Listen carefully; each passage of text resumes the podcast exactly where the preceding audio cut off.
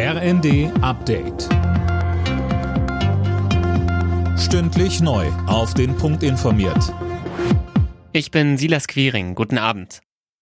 Für russische Staatsbürger wird die Einreise in die Europäische Union schwieriger. Ein entsprechendes Abkommen, das die Visavergabe erleichtert, wird ausgesetzt. Darauf haben sich die EU-Außenminister geeinigt. Visa müssen damit künftig genauer geprüft werden. Die Verfahren dauern dadurch dann länger und sind teurer. Einige EU-Länder hatten einen vollständigen Einreisestopp für Russen gefordert. Darauf konnten sich die Außenminister aber nicht einigen.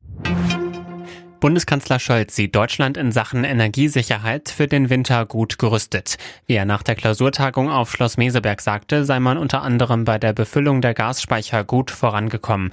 Außerdem sei ein nächstes Entlastungspaket in Arbeit. Es soll ein Volumen im einstelligen Milliardenbereich haben. Das soll in den nächsten Tagen kommen, so Scholz. Sodass wir nicht nur eine ausreichende Versorgung mit Energie haben, sondern auch ein wirtschaftliches und soziales Umfeld, das für alle Bürgerinnen und Bürger und für die Unternehmen gute Perspektiven beinhaltet, auch wenn die Zeiten schwer sind.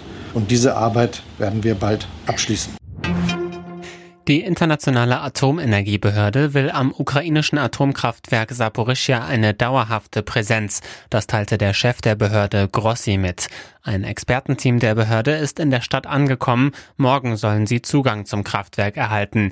In den vergangenen Wochen wurde die Gegend immer wieder beschossen. Deshalb wird befürchtet, dass es zu einer ähnlichen Atomkatastrophe kommen könnte wie 1986 in Tschernobyl.